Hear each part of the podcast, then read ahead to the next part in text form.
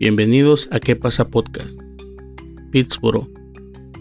Un hispano se convirtió en un nuevo miembro de la Junta de Comisionados de Chatham al salir victorioso en la votación por el puesto.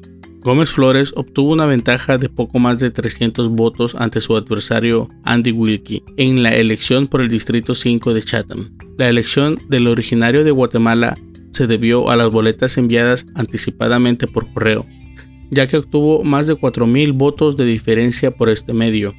En las urnas del día de elecciones, Wilkie estuvo cerca de remontar debido a que más personas le dieron su voto el 3 de noviembre.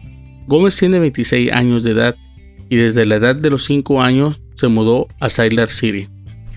El graduado de biología de la Universidad de Carolina del Norte en Chapel Hill se postuló a la candidatura como independiente, aunque está afiliado al Partido Demócrata. Entre sus propuestas destacan la intención de atraer empleos a Chatham, aumentar el número de viviendas asequibles, promover el crecimiento responsable y apoyar una educación de calidad para todos.